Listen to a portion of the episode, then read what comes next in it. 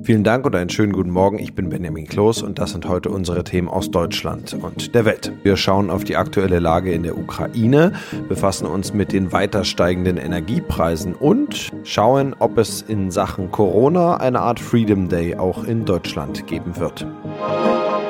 Nach dem Protest gegen den Ukraine-Krieg im russischen Staatsfernsehen ist die Demonstrantin zu einer Geldstrafe verurteilt worden. Sie muss umgerechnet 226 Euro zahlen. Klage und Urteil beim Moskauer Bezirksgericht stützten sich nicht auf das neue Mediengesetz, das Haftstrafen bis zu 15 Jahren vorsieht. Hanna Wagner berichtet aus Moskau. Tatsächlich war zuerst befürchtet worden, dass Marina Ovsjanikova, so heißt die Frau, nach diesem harten neuen Mediengesetz verurteilt werden könnte. Und im Vergleich dazu ist sie mit dieser Geldstrafe natürlich wirklich glimpflich davongekommen. Los sein dürfte sie aber nun wohl auch ihren Job, denn bis gestern war Ovsjanikova offenbar selbst noch Redakteurin beim russischen Staatsfernsehen. Zugleich kann natürlich mindestens mal bezweifelt werden, dass sie bei diesem Sender, der ja ihre Aussage nach Propaganda verbreitet, überhaupt weiter hätte arbeiten wollen. Ihre Geldstrafe will übrigens das Team des inhaftierten Kreml-Gegners Alexei Nawalny für sie bezahlen. Die Staats- und Regierungschefs der NATO-Staaten werden nächste Woche zu einem Sondergipfel zu Russlands Krieg gegen die Ukraine zusammenkommen. Das Treffen soll am 24. März in der Bündniszentrale in Brüssel organisiert werden. Das teilte NATO-Generalsekretär Jens Stoltenberg mit.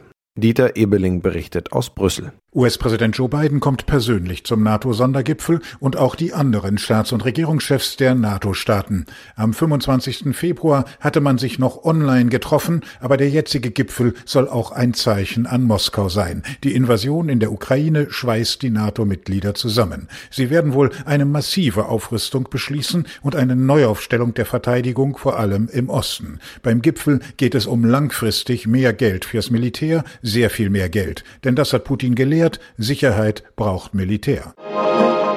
Die Energiepreise steigen weiter in die Höhe. Nun soll es zügig Entlastungen geben. Es sollen zeitnah Vorschläge von der Regierung auf den Tisch, wie Verbraucherinnen und Verbraucher schnell, unkompliziert und vor allem spürbar entlastet werden sollen. Das sagte der SPD-Vorsitzende Lars Klingbeil bei RTL NTV. FDP-Chef Christian Lindner hat dazu einen Tankzuschuss ins Spiel gebracht. Tine Klimach berichtet aus Berlin. FDP-Chef Christian Lindner ist schon mal vorgeprescht und spricht von einem Tankrabatt von 30 oder 40 Cent pro Liter. Wie realistisch ist das? Das kann man nicht genau sagen. Das wird jetzt genauer zwischen den Regierungsparteien besprochen. Aber zumindest ist der Vorschlag jetzt da und wird diskutiert. FDP-Chef Christian Lindner will den Spritpreis auf etwa 2 Euro stabil halten und gibt sich selbst bewusst, dass das klappt. Im ZDF Heute Journal sagte er auf die Frage, wie er seine Chancen sieht, den Tankrabatt auch gegenüber den Grünen durchzukriegen. Hoch. Wie gesagt, den Zuschuss soll es nach seinem Vorschlag eine Zeit lang geben und direkt an der Tankstelle. Laut einer aktuellen Umfrage sind 67 Prozent der Verbraucher schon mal dafür. Gut, das war auch zu erwarten. Die Grünen wird dann gerade auch eine Chance, vielleicht ihr Tempolimit doch noch durchzubekommen. Wie steht's damit? Das Tempolimit ist ein heißes Eisen im Autoland Deutschland. Bisher ist es wohl so, dass die meisten trotz der hohen Spritpreise auf den Autobahnen weiter Gas geben. Das hat zumindest eine Auswertung von verschiedenen Verkehrsdatenanbietern ergeben. Aber klar ist, je schneller man fährt, desto höher der Verbrauch. Laut Umweltbundesamt verbraucht zum Beispiel ein normales Auto mit 90 kmh auf der gleichen Strecke 23 Prozent weniger Sprit als mit einer Geschwindigkeit von 110 kmh pro Stunde.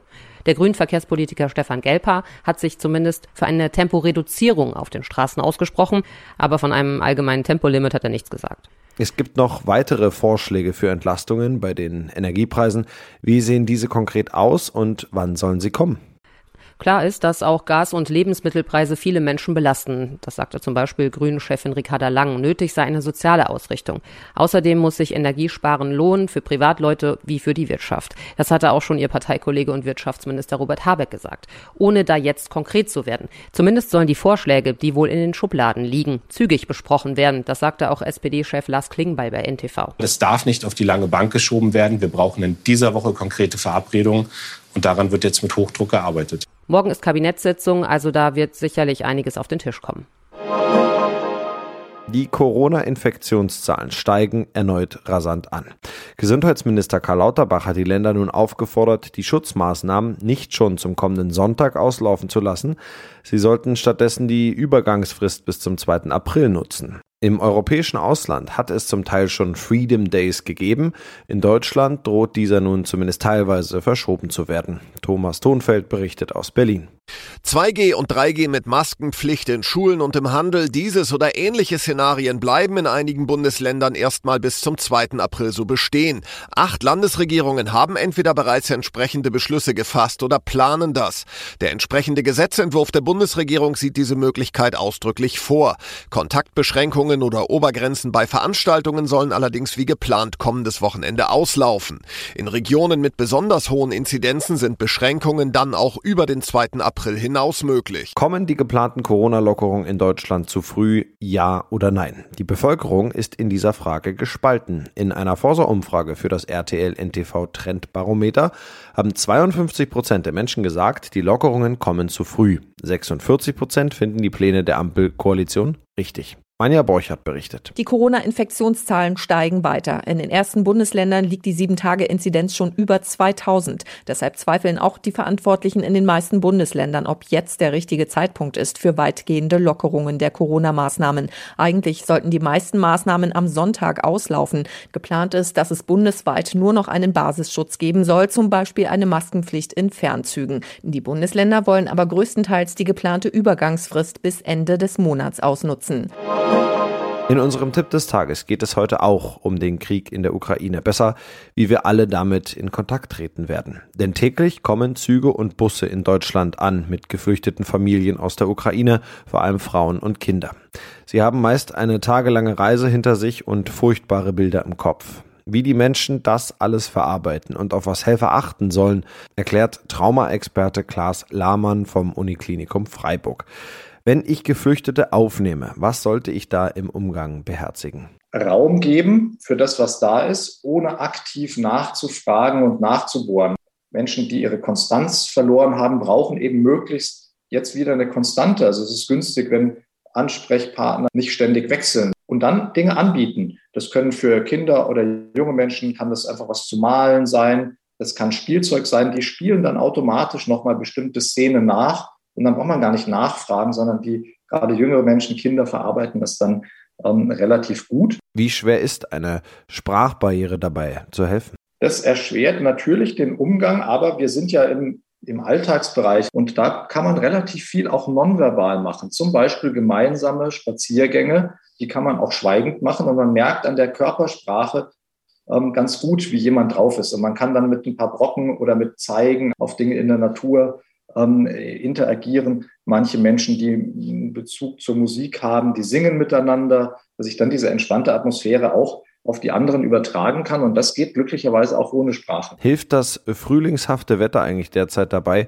den Menschen zu helfen? Da hilft das Wetter sehr, sehr gut. Und ähm, es gab ja auch Berichte, dass interessanterweise selbst in Kiew selber die Menschen, obwohl sie in einer vom Krieg geplagten, äh, mehr oder weniger umzingelten Stadt wohnen, zum Teil begonnen haben, ähm, wieder kleine ähm, Frühlingsspaziergänge in den Bereichen zu machen, die noch so halbwegs sicher sind. Und das ist eigentlich ja auch ein sehr sinnvolles Verhalten. Das machen die Menschen sozusagen intuitiv, ähm, machen die das in Anführungsstrichen gut und richtig, also jetzt bezogen auf die Gesunderhaltung, weil man dadurch eben diese Ressourcen aktiviert. Und das kann man hier jetzt ja genauso gut machen. Da hilft uns tatsächlich das Frühlingswetter. Es sind vor allem Frauen mit Kindern, die flüchten. Verarbeiten Frauen solche Traumata anders als Männer? Tendenziell ja. Tendenziell ist es so, dass Frauen ähm, insgesamt ähm, die Neigung haben, über psychische Belastung oder auch psychosomatische Belastung ähm, ein bisschen offener zu sprechen und sich ein bisschen eher und leichter Hilfe zu holen. Also Männer haben da die Tendenz, das eher ein bisschen runterzuschlucken, manchmal auch mit Alkohol oder anderen Dingen zu kompensieren. Und Frauen, die mit ihren Kindern flüchten, haben eben auch noch häufig die Aufgabe, und das wissen wir, dass das Dasein für jemanden anderen auch was Stabilisierendes hat. Was sollte ich noch vermeiden im Umgang mit Geflüchteten? Kein Trauma-Talk, also kein aktives Sprechen immer wieder über diese traumatischen Erlebnisse, weil das dann eben einfach hochgespült und aufgewühlt wird gucken, dass nicht Reize, die die Menschen ohnehin schon in der traumatischer Weise erlebt haben, sich jetzt wiederholen. Das können Bilder sein, wenn im Fernsehen ständig ähm, die Berichte aus dem Kriegsgebiet laufen. Die andere Dinge, die einen an die Situation vor Ort erinnern können, also laute Geräusche, Actionfilme. Man versteht die Menschen dann auch besser, wenn die beispielsweise ein bisschen starr werden, wenn ähm, ja auch bei uns zum Beispiel der Rettungshubschrauber drüber fliegt, der aber das gleiche Geräusch macht wie beispielsweise ein Militärhubschrauber. Und dass noch die Spritpreise steigen und steigen, doch darunter leiden nicht nur die Autofahrer. Nichts ist in Butter auf dem Kutter. Der Preis für Schiffsdiesel ist so stark gestiegen, dass zurzeit viele deutsche Fischer im Hafen bleiben. Der Betrieb ruht weitgehend, wie eine Umfrage der deutschen Presseagentur bei mehreren Fischergenossenschaften ergab. Manja Borchert berichtet. Die Situation sei dramatisch, berichtet der Deutsche Fischereiverband. Der Preis für Schiffsdiesel habe sich in den vergangenen Wochen verdoppelt. Eine wachsende Zahl von Fischern stelle den Betrieb ein und viele würden bald folgen, wenn ihre Treibstoffvorräte aufgebraucht sind. Es gebe auch die ersten Insolvenzen. Auch die meisten Krabbenfischer an der Nordsee verzichten momentan auf Fangfahrten, weil es sich für sie nicht lohnt. Die Kraftstoffkosten machen jetzt bis zu 60 Prozent des Umsatzes aus. Das war's von mir. Ich bin Benjamin Kloß und wünsche Ihnen noch einen schönen Tag. Bis morgen.